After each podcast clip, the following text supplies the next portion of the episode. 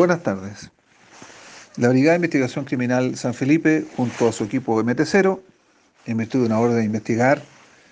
con amplias facultades emanada del Juzgado de Garantía de San Felipe, procedió el día de hoy en la tarde a la de registro al domicilio ubicado en la comuna de Catemo, logrando la detención de una mujer adulta de 62 años de edad, quien ya mantenía antecedentes por tráfico de drogas y microtráfico, además de tenencia ilegal de munición, quien se dedicaba a vender droga debidamente dosificada en su domicilio a diversas personas que concurrían a este. La mayoría de ellos eran eh, personas que vivían cercanas a eso o de comunas cercanas que sabían que en ese domicilio se vendía droga.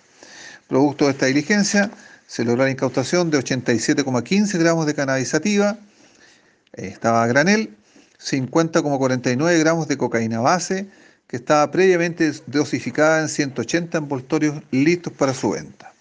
Además de la suma de 1.151.450 pesos en dinero efectivo de baja denominación,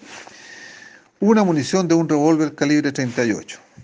evaluando el total de la droga incautada en aproximadamente 486.240 pesos.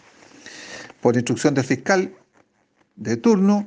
de la Fiscalía Local eh, de San Felipe, la detenida pasa a control de detención al juzgado de garantía de San Felipe el día de mañana a las 10 horas para su correspondiente control de detención.